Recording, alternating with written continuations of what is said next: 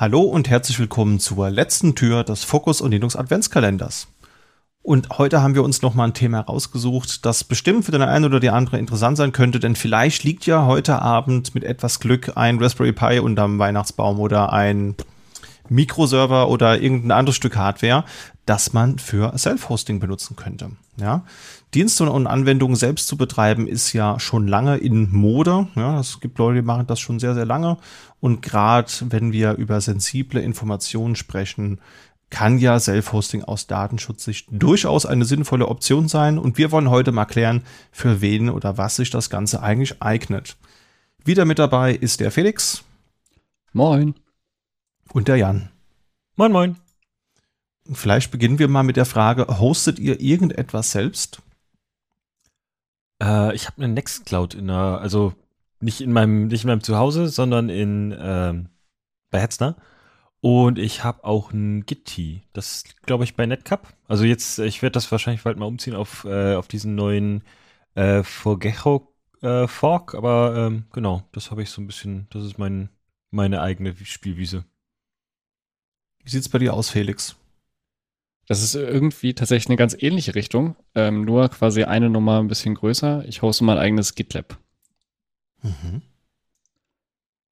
Wieso GitLab und nicht sowas wie Gitti oder Forgejo? Auch ich wollte ganz gerne auch die, erstmal wollte ich es ein bisschen ausprobieren und dann wollte ich halt die Variante auch meine eigenen Runner zu haben und halt die ganze Pipeline-Logik noch so ein bisschen dazu.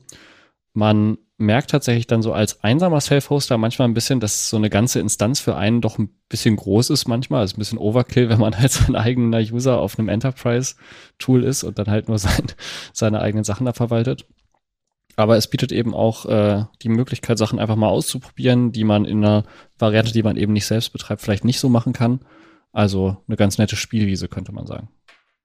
Ja, sieht bei mir eigentlich ähnlich aus. Also ich habe früher sehr viel selbst gehostet. Also ich hatte auch wirklich lange so ein ähm, voll tiefes 19 Zoll Rack zu Hause und habe da irgendwie äh, Hypervisor betrieben und hatte Shared Storage und äh, eine USV und 10 Gig Backend, wo NAS Shared Storage noch für die Server bereitstellt und und und. Das ist natürlich in Zeiten, wo die Strompreise massiv nach oben gehen, nicht mehr ganz so interessant, ja. Also das habe ich dann alles wegrationalisiert und vor allen Dingen das Problem, das ich immer hatte, ist, dass Hardware dich dann im Stich lässt, wenn du sie am meisten brauchst. Also dann, wenn du mal 600 Kilometer weg von zu Hause bist und mal was testen willst, guess what? Genau dann fällt ein RAM-Riegel aus oder sowas. Deswegen hoste ich nicht mehr ganz so viel, also zu Hause vor allen Dingen nicht mehr. Ich habe natürlich trotzdem noch eine USV und ein, und ein NAS, aber man kann schon sagen, dass das meiste oder das, das Produktivste, was ich betreibe, neben dem NAS, das ich on demand anschalte, ist eben ein Raspberry Pi, auf dem Home Assistant läuft. Da wird dann von WLAN-Steckdosen der Status ausgelesen bzw. ferngesteuert und ein paar selbstgelötete ESP8266 Platinen mit einem Temperatur- und Feuchtigkeitssensor, die locken da halt auch rein, sodass man halt eben sieht, was wann wie welche Temperatur und Feuchtigkeit hatte und dann so Späße wie, wenn jetzt niemand zu Hause ist, also aller bekannten Smartphones von der Freundin und mir nicht im WLAN eingebucht sind, dann werden eventuell nicht ausgeschaltete Verbraucher eben doch mal über die WLAN-Steckdose ausgeschaltet. Das ist so das, was ich wirklich zu Hause selbst hoste. Ansonsten habe ich auch, wie Jan, eben eine, eine kleine Hetzner Cloud-Maschine und äh, da habe ich in Containern so ein paar kleinere Dinge laufen. Ich habe auch ein Git-T, das werde ich auch zu Vorgecho mal migrieren und ähm, migriere gerade meine Webseite in einen Static Site Generator und ansonsten habe ich da noch ein Nextcloud, ja, auch um halt eben mit der Freundin ähm, den Kalender zu teilen. Das würde ich dann schon gerne selbst in der Hand haben. Das möchte ich nicht unbedingt bei einem großen ähm, Cloud-Anbieter wissen, das mache ich lieber selbst. Und wenn man auch mal Dateien austauschen will, ist so eine Nextcloud ganz interessant. Was sind denn für euch so Vor- und Nachteile des Selbsthostens? Also einer äh, der Vor also für mich ist es, äh, für mich ist es immer gerade, wenn ich das mit anderen Leuten teilen möchte, dass äh, so eine statische IP ist ja jetzt schon eher rar gesät und dann muss man die Ports forwarden und zu, vor allem gerade wenn man das irgendwie im Homelab betreibt, dann hat man da ja auch äh, meistens eher so mäßig guten Upload. Also so gerade so Nextcloud oder so zu Hause hosten, das ist immer so ein bisschen uncool, weil ähm, der, der, der, der, dein Gegenüber kann noch so eine coole Internetleitung haben. Wenn du mit 50 Mbit hochlädst, dann äh, bist du bei 50 Mbits gekappt. Das stimmt, ja. Und wir haben ja schon mehrfach erörtert, nicht jeder hat unbedingt die beste Internetverbindung zu Hause. Und ich sage mal so, mit so, mit so einem DSL-Lite-Anschluss muss ich nicht irgendwie mit einer eigenen Nextcloud bei meinen äh, Freundinnen irgendwie flexen. Das bringt nicht ganz so viel. Da klicke ich mir lieber eine VM für drei Euro im Monat und hab's dann in irgendeinem Rechenzentrum.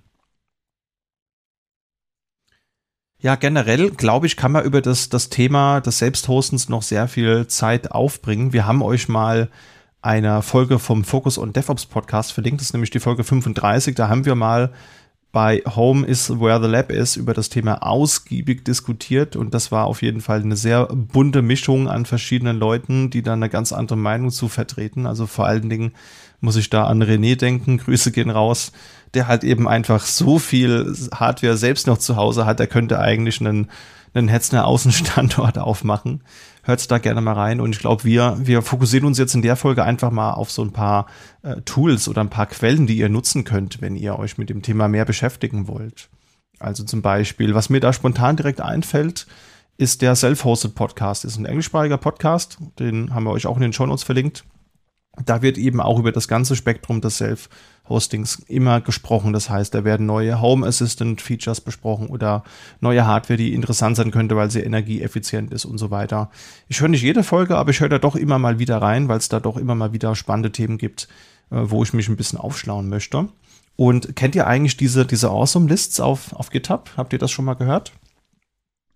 Da bin ich schon richtig oft durchgescrollt. Also durch Awesome Self-Hosted, da habe ich schon irgendwie manche Stunden dabei verbracht, irgendwie immer zu gucken, hm, und dann aber tatsächlich gar nicht mal, also interessanterweise gar nicht mal mit der Suche nach, okay, ich möchte jetzt ein Tool aus dem bestimmten Bereich, das hatte ich auch schon, sondern generell alle Bereiche durchzukrollen, um zu gucken, ob man irgendwas verpasst hat oder ob irgendwas interess zufällig hm. interessant sein könnte.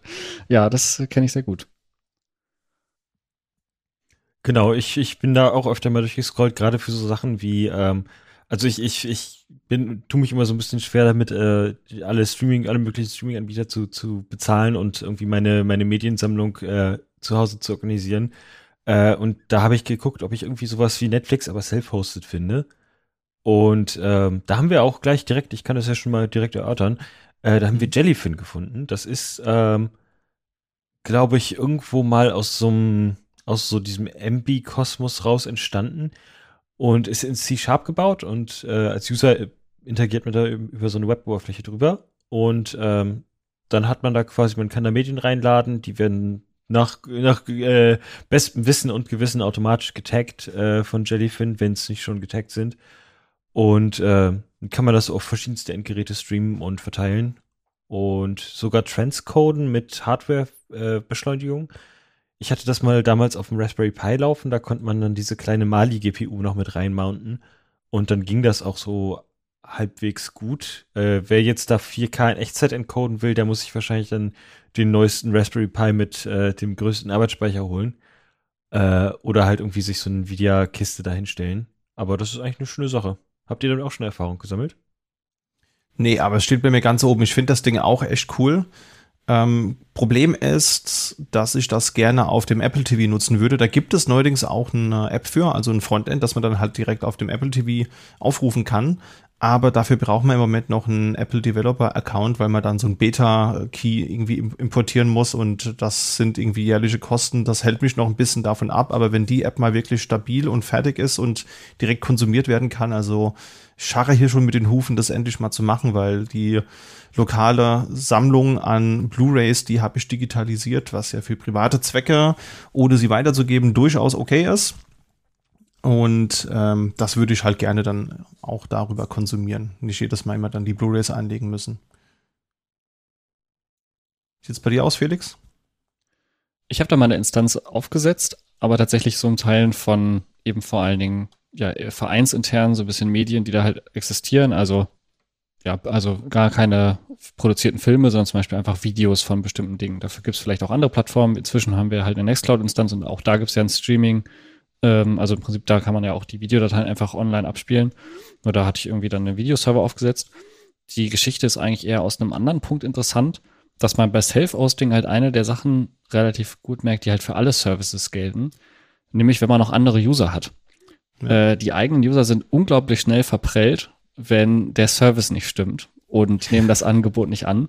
Das heißt, das ist eben eins der Angebote entweder für oder gegen Self-Hosting. Entweder man schafft es halt, das quasi perfekte Angebot für sich und seine Angehörigen zu, zu bauen, äh, sodass der Service halt perfekt angenommen wird. Oder man quasi setzt was Halbfertiges auf, pitcht es einmal, es wird nicht angenommen und dann ist es verbrannt. Und dann wollen die Leute entweder gar keins deiner Tools mehr benutzen oder zumindest dieses nicht mehr. Ja. Ähm, das trifft, glaube ich, auf viele Experimente zu. Absolut. Was mir jetzt in dem Kontext mit Jellyfin noch einfällt, ist, es gibt ja auch noch eine andere Anwendung, die in die gleiche Kerbe schlägt, und zwar ist das ähm, Plex, ja, was im Prinzip ja genau das gleiche tut, aber was mich davon abhält, ist, dass man da halt einen Account braucht. Also macht genau das gleiche. Ja, Jellyfin ist auch stark daran an, angelehnt, aber selbst wenn man das nur im lokalen Netz betreiben will, braucht man dafür einen User-Account und die Maschine muss Zugriff aufs Internet haben, auch wenn die Daten wirklich lokal liegen. Das finde ich, das klingt ein bisschen fishy, da habe ich nicht so Lust drauf. Deswegen ist Jellyfin eigentlich genau das, was man in dem Kontext haben will. Aber wie sieht das denn aus, wenn wir solche Experimente starten wollen? Macht ihr sowas immer direkt auf dem Raspberry Pi, der jetzt schon ein paar Mal gefallen ist, oder ähm, welche Hardware nehmt ihr dafür? Macht ihr das direkt auf Blech oder arbeitet ihr mit Virtualisierung? Äh, ich probiere es meistens in Docker zu machen, dass wenn es, wenn die App nichts taugt, dass ich es dann irgendwie halbwegs wieder runterschmeißen kann, ohne dass 10.000 Dependencies da irgendwo rumliegen. Ähm, da habe ich mal, da habe ich mal von meinem Vorgesetzten so eine ausgemusterte HP-Server bekommen äh, und den, der, der läuft jetzt in meinem Wohnzimmer als NAS-Docker-Kiste mit, ich glaube, 32 GB RAM und einem Intel Pentium. Äh, da müsste ich vielleicht mal nachschauen, was da die Ener Energieeffizienzklasse sagt. Ähm, das läuft schon eine Weile. Ich, ich traue mich noch nicht getraut, da mal nachzugucken. Ich glaube, das ist ein 30 Watt Prozessor. Mhm. Ähm, ja, das ist mein, mein Tool der Wahl. Oder sonst Hetzner. Wie machst du das, Felix? Das war da eine ganz interessante Frage auf. Ich habe so mehrere Bausteine. Also ich habe auf der einen Seite tatsächlich den, die kleine Farm von, von Raspberries auch zu gesteckt zu so einem kleinen Mini-Rack und solche Sachen. Ähm, und da läuft eben vor allen Dingen wie bei dir auch Home Assistant. Mhm. Ähm, inzwischen sogar auch in, der, auch in der Variante, ich bin von der SD-Karten-Variante letztens weg und habe da irgendwie so Platten rangebaut und so. Also auch da, da wächst so ein kleiner, kleiner Haufen. Dann habe ich äh, in der Syno äh, das, ja, das VM-Management-Tool an. Und da habe ich eben auch ein paar Sachen. Das ist so ein bisschen, ich habe hatte tatsächlich auch vor allen Dingen nach der ähm, Dingsbums, nach der Proxmox-Folge ähm, von den, von den Kollegen quasi, also Eigenreferenz auf, auf unseren eigenen Podcast ein paar Folgen vorher, in der ich aber nicht dabei war, ähm, extrem Lust eben auch mal mit dem, mit dem Nook-Experiment anzufangen. Das heißt, eigentlich steht auf meiner Wishlist Nook und Proxmox so ein bisschen als Experiment. Ansonsten halt die obligatorische Hetzner Cloud. Und da mache ich tatsächlich den größten Teil. Also eben eigentlich VM äh, da klicken, das macht ist schon deutlich einfach und da läuft auch der Großteil der Sachen, einfach weil das so ein bisschen stabiler ist und auch schneller geht, als einfach erstmal neuen Raspberry aufsetzen, Karte, verkabeln, Sachen setzen. Also das ist natürlich, vor allem wenn man es eben, wenn man die Service auch exposen will, dann macht das nämlich natürlich ein ganz anderes Fass auf. Also Ja. ähm, on-prem quasi einen Hardware haben, in welcher Form auch immer. Da muss man ja immer speziell gucken, wie man das genau macht. Gegebenenfalls im Netzwerk ein eigenes Netz anlegen. Ähm, alle solche Spirenzchen. Und das ist natürlich Public Cloud deutlich, deutlich einfacher. Ja, interessantes, spannendes Feld auf jeden Fall. Ja, dann brauchst du ganz klar noch mal ein Stück Blech, wo du einen Router drauf betreibst, der dir dann eine DMZ baut. Naja, das, das eskaliert dann relativ schnell. Also hatte ich früher auch so einen kleinen Router, der mir eine DMZ aufgebaut hat, einen kleinen Managed L3-Switch, wo ich dann einen WLAN für DMZ drin hatte und dann hatte ich hier E6E-Hosts und ähm, Proxmox steht bei mir auch auf der Liste. Ja, also ich würde mir auch mal so einen, so einen gebrauchten Nook auf eBay Kleinanzeigen oder so mal klicken und dann damit ein bisschen spielen. Und das ist, glaube ich, eine gute Basis, um eben dann mit Self-Hosting anzufangen, wenn, wenn man das denn möchte. Was mir in dem Kontext noch einfällt, wir haben ja schon über Nextcloud gesprochen. Und wenn ihr jetzt aber sagt, ihr wollt nur Kontakte und Kalender synchronisieren und euch ist Nextcloud zu fett, weil das kann ja wirklich viel, das kann ja neuesten Version auch äh, automatisch Bilder erkennen, wenn ich mich recht entsinne. Also da könnt ihr irgendwie nach Shiba Inu suchen und dann findet ihr halt ein Bild, was genau äh, das eben abbildet und so weiter. Also es kann ja wirklich sehr, sehr viel. Gibt auch super viel Plugins, um eben auch noch Chat-Funktionalität ist mit drin. Man kann gemeinsam kollaborativ an Dokumenten arbeiten. Wenn es nur um Kalender und eben Kontakte geht, dann ist Bicurl eine ganz nette Sache. Das habe ich auch mal lange genutzt und das ist wirklich super lightweight. Also das kann man auch auf einem schwachen Raspberry Pi betreiben und kann dann da eben mit verschiedenen anderen eben Kalender und Kontakte austauschen. GitLab hattest du schon genannt. Ich bin aktuell noch bei Gox. Vor Jecho hatten wir ja erwähnt, da ein kleines Update. Ich habe gesehen, inzwischen gibt's den ersten Release-Candidate und auch das erste Container-Image. Ich glaube, das müssen wir mal in einer der nächsten Folgen aufgreifen, wie es aussieht in Richtung Migration. Ja, weil das ist ja im Moment noch die gleiche Codebase.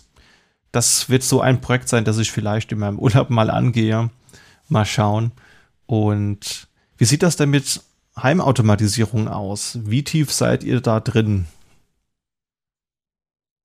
Ja, also markiertes Stichwort Node-RED ist auf jeden Fall ist auf jeden Fall ein Ding. Damit kann man auch schöne, nette Sachen bauen. Ich kenne auch, äh, vielleicht, wenn er, wenn er zuhört, fühlt er sich angesprochen. Für mich ist äh, besagter, Vor wir nennen jetzt den, der Vorgesetzte, ist der Vorgesetzte quasi der, der, der Node, Node-RED-Spezialist. Also da kann man auf jeden Fall schöne Riesentapeten bauen. Allerdings als Vorwarnung, wenn es zu kompliziert wird, ich habe auch schon Leute gesehen, die sich damit nächtelang aufgehängt haben, quasi indem sie versucht haben, irgendwelche asynchronen Workflows, State Machines in Node-RED-Flows zu bauen. Also ja. da, ähm, ja. Äh, Felix, du sagst das jetzt so äh, pluralis majestatis, aber das waren wir beide um vier Uhr nachts in Hannover. Ähm. Äh, ich, ich, hatte noch an, ich hatte noch an den dritten gedacht, deswegen. Also. aber ja, wir haben mit mit Node-RED haben gerade Felix und ich schon äh, schon unsere Erfahrungen gesammelt. Ähm, auch in in Krisensituationen kann man damit gut umgehen. Ähm, ja, auf jeden Fall. Also ich finde das Thema auch spannend. Ich kratze da auch noch so ein bisschen an der Oberfläche, würde ich sagen. Also da ist Enrico. Ja, also man kann auch einfach sagen, der Moderator des anderen Podcast-Formats, das wir haben. Das der ist richtig. Äh, was hältst du von E-Bart? genau. Der ist da eindeutig tiefer im Node-RED-Game drin.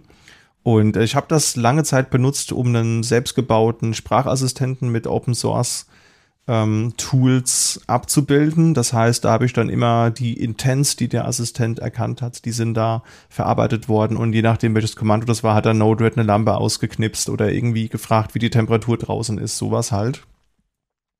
Können wir auf jeden Fall auch mal verlinken, das ist vielleicht ganz in interessant.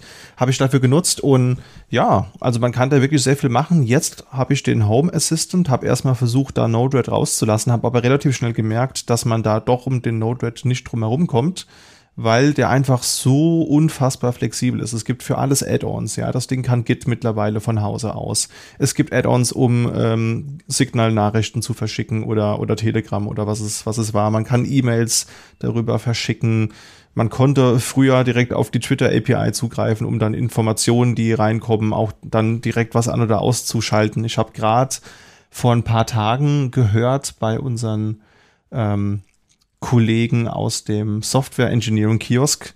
Da hat einer eine Komponente für Counter-Strike Global Offensive geschrieben, um das eben mit Home Assistant und den Philips äh, Huey Produkten zu kombinieren. Also das, das glaube ich auch ein Rabbit Hole, in, in das man beliebig wieder reinfallen kann. Ne? Wenn dann Dinge passieren und dann ändert sich die Beleuchtung in deinem Zuhause und du kriegst einen Report auf dem Dashboard und so. Also finde ich ganz, ganz großes Kino. Kann man auf jeden Fall mal reinschauen.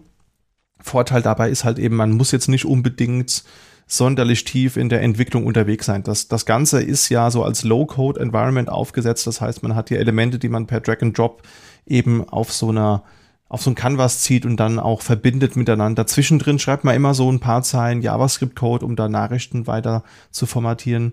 Aber es gibt einfach so viel, das schon vorgefertigt ist. Also man muss jetzt nicht unbedingt super erfahren sein, um da erste Erfolgserlebnisse zu haben. Das finde ich eine ganz tolle Sache. Was mir gerade in dem Kontext auch noch einfällt, wir haben ja so ein bisschen über Medien gesprochen. Kennt ihr InVideo US oder InVidicious wird es, glaube ich, ausgesprochen, wenn ich jetzt nicht komplett daneben liege? Habt ihr das schon mal gehört? Äh, das ist doch dieser YouTube-Proxy quasi. Oder? Genau, richtig. Ist ein alternatives YouTube-Frontend. Das hat einfach darauf fußt, dass einer so eine Proxy-Instanz irgendwo betreibt. Das kann man natürlich zu Hause machen, aber kann man auch in irgendeiner Cloud machen. Denn der Sinn des Ganzen ist es ja, dass man einfach dafür sorgen will, dass man keine Werbung sieht und dass man halt eben auch keine Profilbildung unterstützt. Und wenn man jetzt natürlich die Videos nicht auf seinem persönlichen privaten Rechner schaut, sondern über eine Proxy-Instanz, die im persönlichen privaten Netzwerk steht, dann hat man halt auch keinen Blumentopf gewonnen.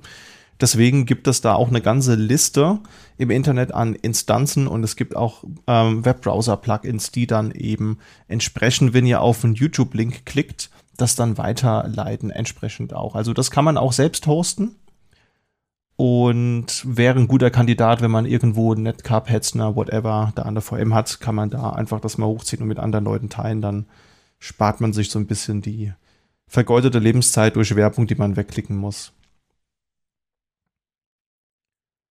Ein anderes Tool, das mir in dem Kontext auch noch einfällt, und das wollte ich mir auch mal näher anschauen, auch wenn ich jetzt vielleicht nicht unbedingt die Zielgruppe bin, äh, ist das Tool Owncast.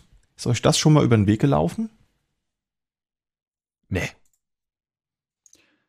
Das habe ich auch noch nicht benutzt, aber tatsächlich bildet es dann für mich so eine bisschen größere Kategorie von Tools, die ich noch nicht benutzt habe. Das ist mir auch bei, awesome so bei der awesome, awesome Open Source Recherche schon aufgefallen ähm, nämlich generell Videokonsum, also Video und ja, generell halt Medienbereitstellung. Mhm. Das ist einfach halt dann, ist, ich würde es nicht als Nischen beschreiben, es ist ein relativ großes Feld, aber vor allen Dingen eben für Leute, die sich mit diesem ganzen Kosmos äh, Medien selbst hosten oder halt große Bibliotheken bilden, einfach beschäftigen. Ähm, ich bin da schon vor etlichen Jahren so ein bisschen dem, ja, der Verlockung zum Opfer gefallen, äh, das, was glaube ich dem Großteil des Marktes irgendwie so geht, ähm, für das obligatorische Spotify-Abo. Das ist einfach ja. zu komfortabel. Ich habe, ich muss gestehen, da bin ich, da bin ich schuldig, da bin ich, äh, bin ich reingefallen. Ich habe quasi, habe sowas nicht mehr und deswegen bin ich nicht mehr Zielgruppe. Ja. Ja, also Owncast ist auch so ein Hidden Gem. Das habe ich auch mal in dieser Awesome List, die wir euch in den Show Notes verlinkt haben, entdeckt. Und ähm, das ist quasi eine Open Source Variante von Twitch. Ja, also wenn ihr gerne selbst euch beim Spielen ähm, streamt, dann kann man das entsprechend eben hier mit Owncast machen. Das ist eine Serverkomponente, die kann man eben entsprechend wieder selbst kompilieren oder man kann auch einen vorgefertigten Container benutzen, den es eben gibt und hat dann ein Frontend, das dann andere AnwenderInnen benutzen können und euch dann beim Streamen zugucken können. Da gibt es auch echt eine gute Demo, die man sich anschauen kann. Auch das ist verlinkt. Und man kann da auch echt viel tweaken, dass das entsprechend skaliert. Also da könnte ich mir vorstellen, wenn man jetzt wirklich viel Zuschauende hat, dann ist das sicherlich nicht so einfach, das in einem hochperformanten, skalierenden Format hinzubekommen. Da sind die großen Dienste natürlich erfahren und haben auch die Infrastruktur. Aber ich glaube, wir sind jetzt alles keine hauptberuflichen Profi-Streamer, die da tausende User haben, die uns dann beim Solitärspielen zugucken oder so. Aber wenn man das mal selbst bauen will, ist das, glaube ich, echt eine sehr nette Sache, würde ich mir auch mal angucken wollen.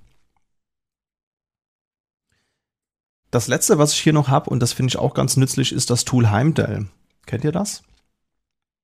Ich habe jetzt gerade mal äh, auf den Link geklickt, der hier in den Show Notes steht.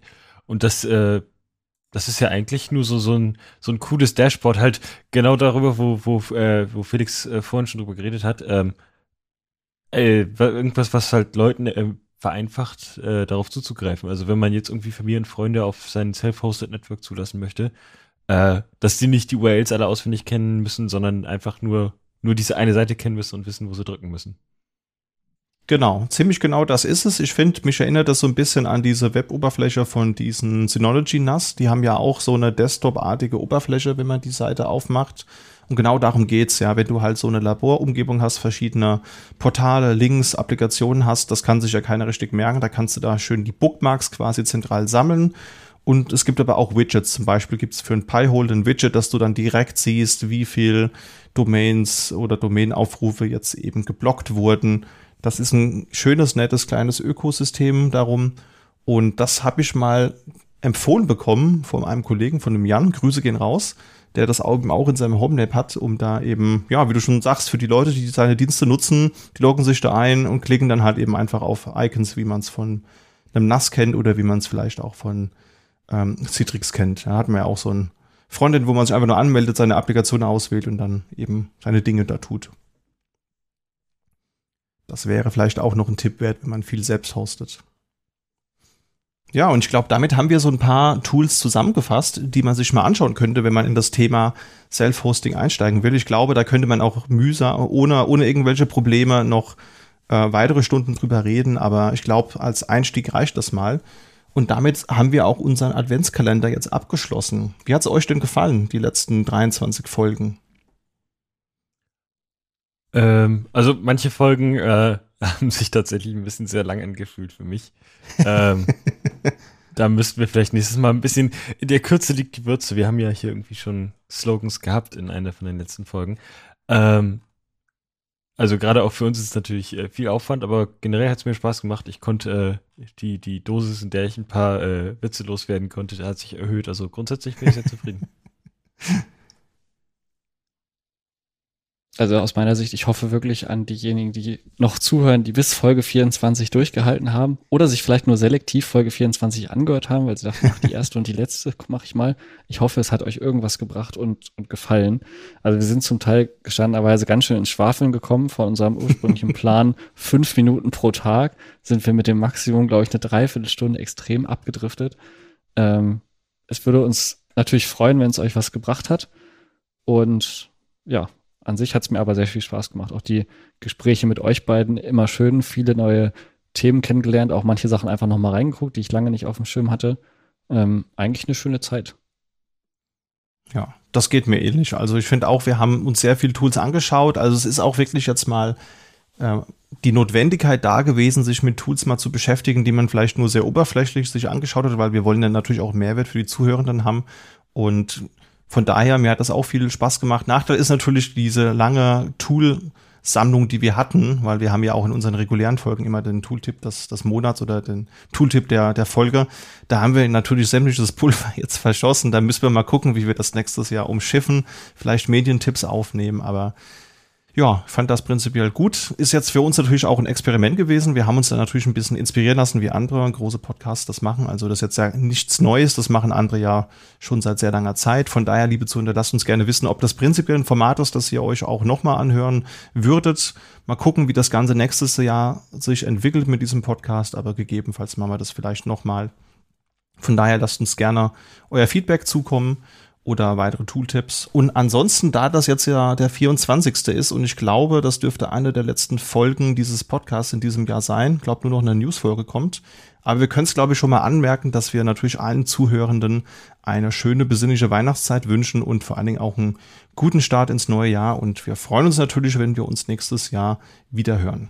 In diesem Sinne, lasst es euch gut gehen und bis bald.